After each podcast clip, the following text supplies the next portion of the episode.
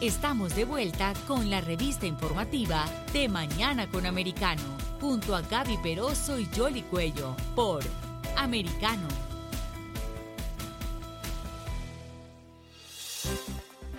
Aquí seguimos con ustedes. Vamos a hacer el análisis de algunos de estos titulares que les hemos comentado en De Mañana con Americano. Y uno de ellos, por supuesto, tiene que ver con la política aquí en los Estados Unidos. Ayer el propio presidente Biden estaba haciéndole una solicitud al Congreso en lo que tiene que ver con Ucrania, pero también están estas cifras relacionadas con la economía. Por otro lado, hay otros titulares que están hablando de la deuda estudiantil y en el marco de la política. Ayer también, a propósito estaba en audiencia el secretario del Departamento de Seguridad Nacional, eh, Mallorca, y mm, había uno de los legisladores que, le, que le, decía, bueno, defíname, usted eh, a sus 62 años de pronto usted ha tenido tropiezos, altos y bajos y, a veces equivocaciones como para hacerle una reflexión de lo que ha estado sucediendo en, en la frontera aquí en, los Estados Unidos. ¿no? También eh, han estado en audiencia el secretario de Estado y el secretario de Justicia. En el marco de todo eso vamos a saludar a nuestro invitado para hacer con él un análisis precisamente de cómo están las cosas aquí en los Estados Unidos. Es Eric Fajardo. Él es analista internacional, es asesor legislativo también, eh, eh, profesional de políticas públicas y de comunicaciones. ¿Cómo estás, Eric? ¿Cómo te ha ido? Muchas gracias por estar aquí con nosotros. Estamos a Gaby Peroso y Yoli Cuello saludándote. Muy buenos días, gracias Gaby y Yoli, es un placer estar con ustedes como siempre. Con ese panorama que acabamos de escribir, ¿cuál es tu perspectiva de lo que está pasando en Estados Unidos? Bueno, creo que en realidad lo que estamos viendo son diferentes escenarios y diferentes eh, capítulos de una guerra cultural que ha empezado. Veo que después de casi 10 años de una hegemonía, llamémosle así, de hegemonía político-ideológica del mundo liberal, está viendo el primer, eh, la primera manifestación de reacción social Obviamente esto va a concitar reacciones también en todos los ámbitos, desde parte, parte del gobierno, ¿no? En el ámbito eh, político, por ejemplo, veo que hay una fuerte intentona por sostener lo que ha sido hasta ahora lo único efectivo en términos de comunicación política que ha hecho la administración Biden, que es, llamémosle así, su papel en la política exterior, en el ámbito del el conflicto de Ucrania. Han habido visitas de eh, los, los secretarios de Defensa y el secretario de Estado, Blinken, a, eh, digámoslo así, in situ al territorio de Ucrania, se han reunido con un cada vez menos, llamémosle, eh, menos entusiasta presidente Zelensky. La recepción no ha sido cálida. Zelensky está muy claro, ¿no? De Occidente, en el criterio del gobierno ucraniano, ha estado uh, repartiendo más eh, conmiseraciones y ha estado haciendo más prensa que ayudando efectivamente. Así que están haciendo un esfuerzo supremo por evitar que se termine de caer lo que para ellos es el único pilar que tienen hasta ahora en términos de comunicación política efectiva, de comunicación de gobierno, que para mí es este el fundar, el eh, recaudar y el finalmente enviar dinero para Ucrania. Ahora, 33 millones es una cifra exorbitante, creo que es una apuesta muy alta a mantener la guerra, entiendo yo que la prioridad cuando el presidente Biden dice que necesita 33 mil millones de dólares más para ayudar a Ucrania, es eh, financiar la permanencia o, en este caso, la dilación del conflicto. ¿Y cómo beneficia eso a los norteamericanos? Porque si bien está bien ayudar, pero no tanto cuando estamos en una situación tan delicada, ¿no?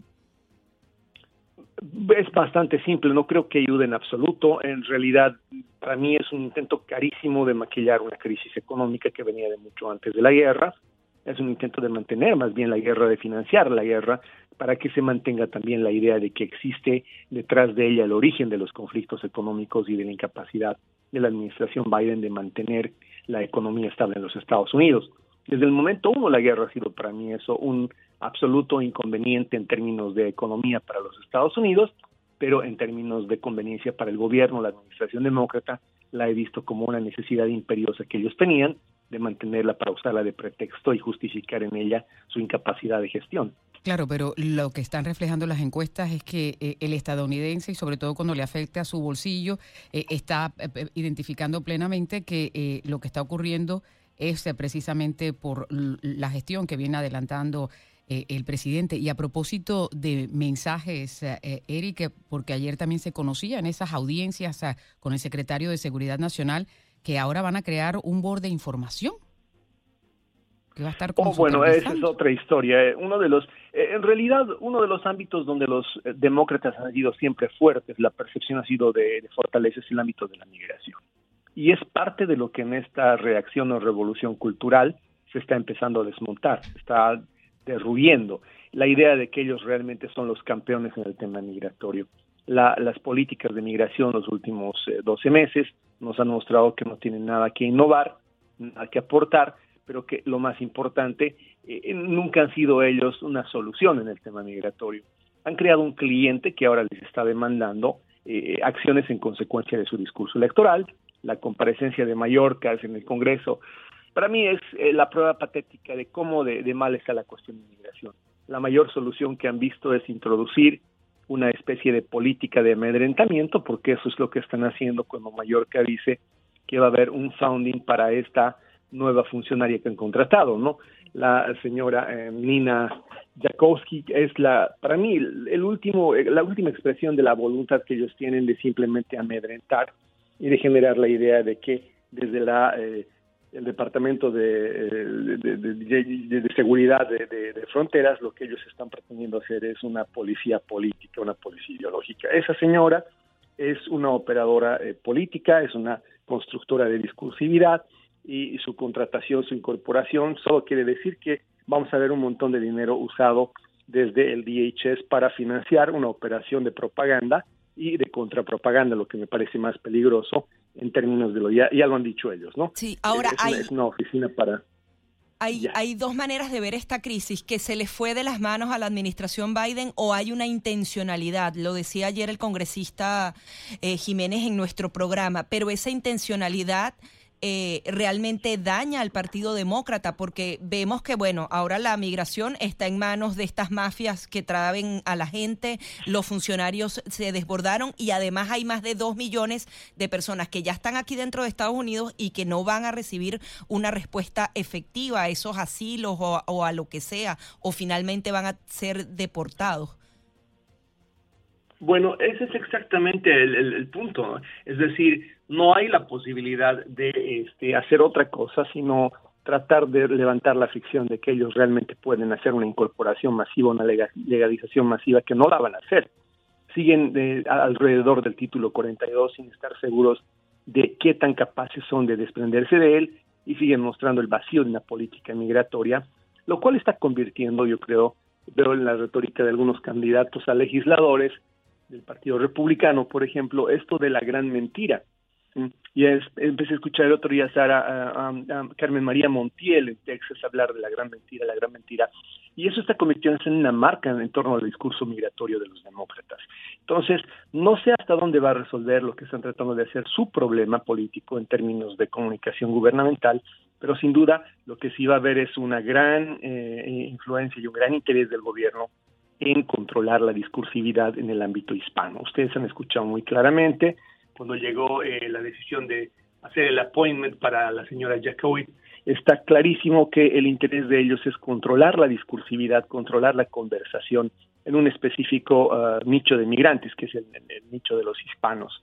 Ah, no sé hasta dónde ellos tienen la capacidad de imponer su verdad, que es lo que quieren hacer, pero sin duda están preocupados porque ven de costa a costa la reacción social de la gente y son eh, dos estados críticos en las costas donde los hispanos son prevalentes, California, donde ustedes tienen las enormes reacciones y muchas de ellas muy positivas al tema de la adquisición de Twitter por Elon Musk, que es ya una recuperación de espacio en términos de el pensamiento no liberal, y al otro lado en eh, la costa este Florida, donde van a ver una lucha sin cuartel que también tiene muchísimo apoyo popular eh, del gobernador de Santis contra un conglomerado que ha dejado la, el entretenimiento y ahora es político, que es Disney. Claro, y curiosamente en la Florida los eh, periódicos locales, sobre todo en el sur, donde hay una concentración también considerable de hispanos, sobre todo de origen cubanoamericano, eh, muchos de los ah, famosos donantes eh, demócratas ah, han decidido ya no, no, no dar recursos para muchas de estas organizaciones, lo publicaban aquí precisamente, y, y, y el Estado está más en tendencia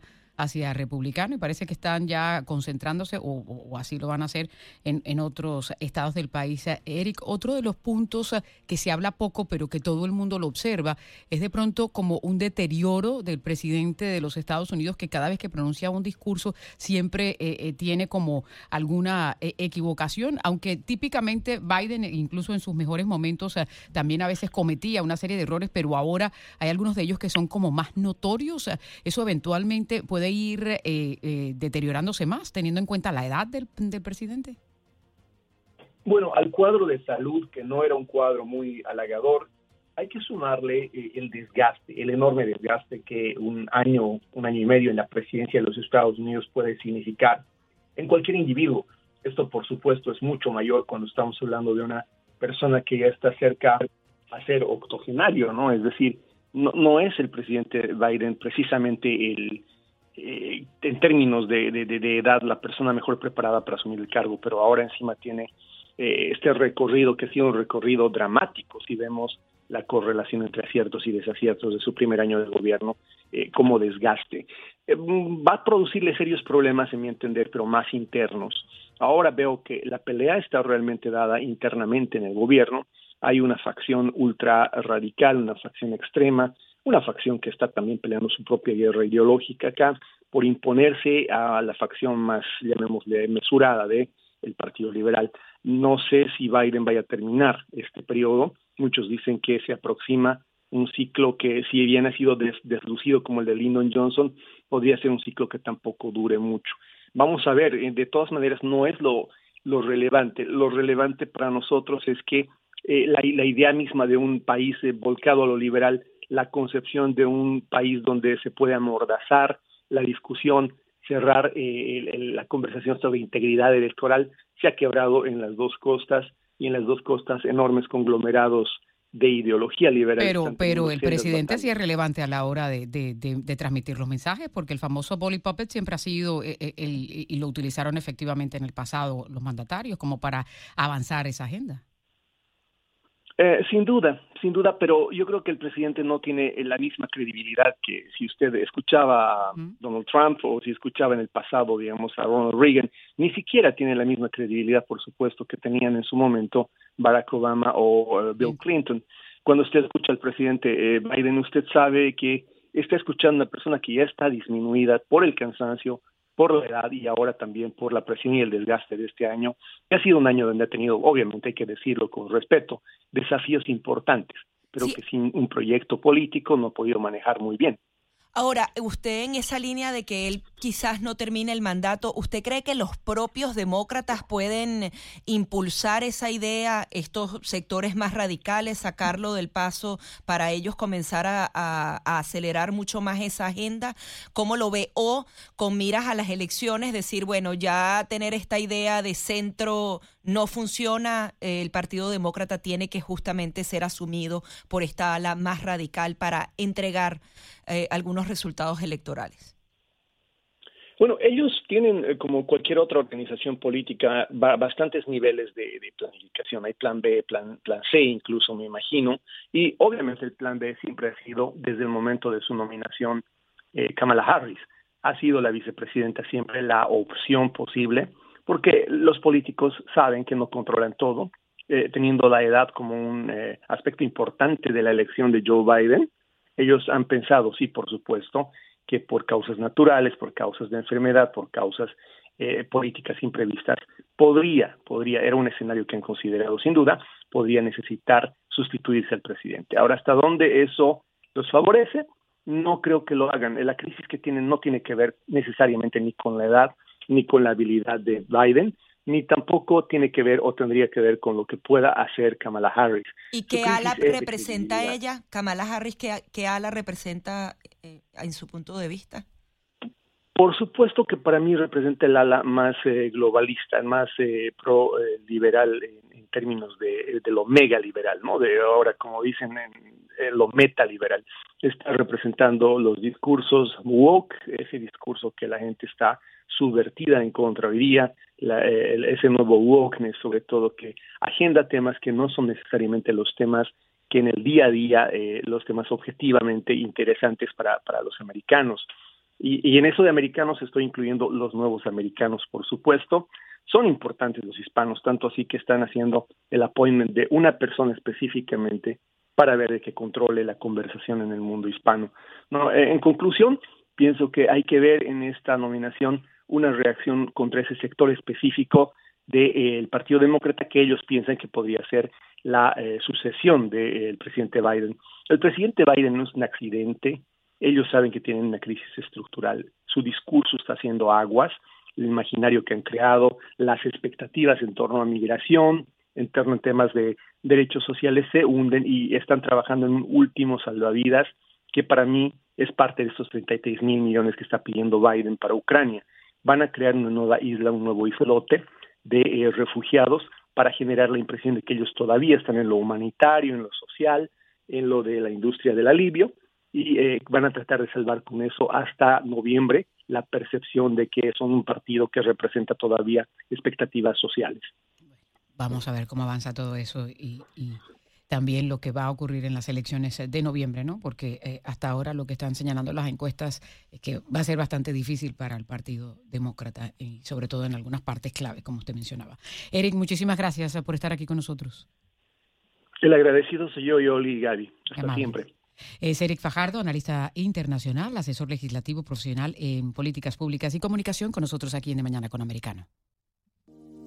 Enseguida regresamos con más, junto a Gaby Peroso y Jolly Cuello, por Americano.